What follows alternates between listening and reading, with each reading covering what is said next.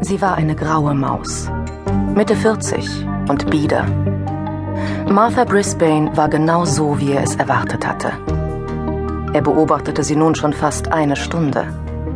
Sobald sich die Tür des überfüllten Cafés öffnete, setzte sie sich erwartungsvoll auf. Und wenn ein Mann eintrat, begannen ihre Augen zu leuchten. Aber die Männer gingen jedes Mal an ihr vorüber. Nach einer Stunde war aus der Erwartung in ihrer Miene Verzweiflung geworden. Und schließlich griff sie nach Tasche und Mantel. Er beobachtete, wie Martha Brisbane auf ihren alten Ford zustöckelte, die aufgequollenen Füße in Pumps gezwängt. Sie schaffte es in den Wagen, bevor sich die Schleusen öffneten, und als die Tränen erst einmal strömten, hörte Martha nicht mehr auf. Als sie vor ihrer Wohnung hielt, war ihr Gesicht verquollen. Sie hiefte die schweren Tüten Katzenstreu, die sie vor ihrer geplatzten Verabredung gekauft hatte, aus dem Kofferraum. Niedergeschlagen schleppte sie sich die drei Stockwerke zu ihrer Wohnung hoch. Sie achtete nicht auf ihre Umgebung, und daher entging ihr, dass er hinter ihr lauerte. Martha stellte die Tüten ab und kramte nach ihrem Schlüssel. Endlich hatte sie aufgeschlossen, hiefte die Tüten wieder hoch und drückte die Tür mit der Schulter auf. Er sprang vor, presste ihr die Hand auf den Mund und zog sie in die Wohnung. Sie wehrte sich, doch wie durch Zauberhand beendete der Pistolenlauf an ihrer Schläfe ihre Gegenwehr. Wenn du schreist, bringe ich dich um. Er ließ seine Hand von ihrem Mund zu ihrem Hals gleiten. Tun Sie mir nichts, wimmerte sie. Nehmen Sie, was Sie wollen. Oh, das werde ich, Desiree.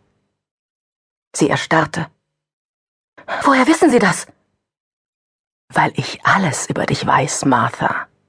Womit du wirklich dein Geld verdienst, was du magst und wovor du dich am meisten fürchtest.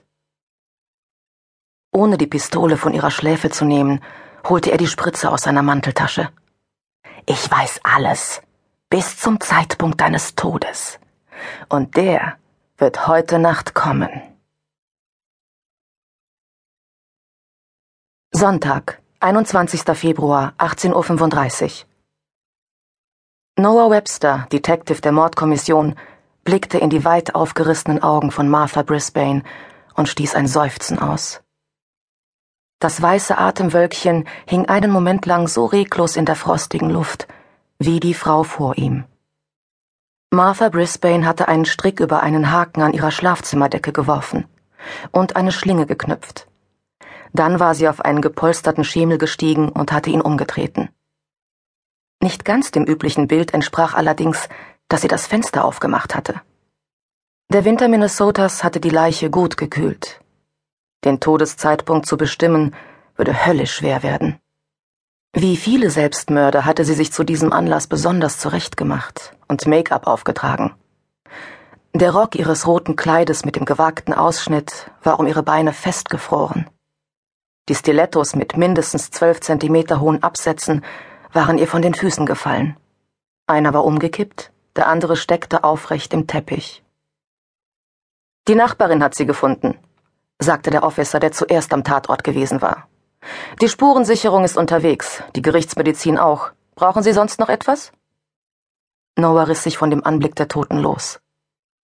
Das Fenster. Stand es offen, als Sie eintrafen? Ja, Niemand hat etwas verändert. Vielleicht die Nachbarin, die sie gerufen hat. Sie ist gar nicht in der Wohnung gewesen.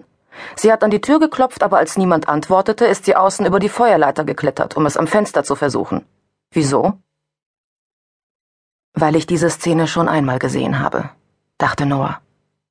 Die Leiche, der Hocker, das offene Fenster. Ihr Kleid und die Schuhe, einer gekippt, der andere aufrecht stehend. Und die Augen. Noah hatte sie nicht vergessen können. Die Lider des Opfers waren festgeklebt gewesen.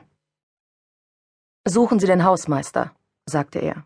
Ich warte auf die Spurensicherung und die Gerichtsmedizin.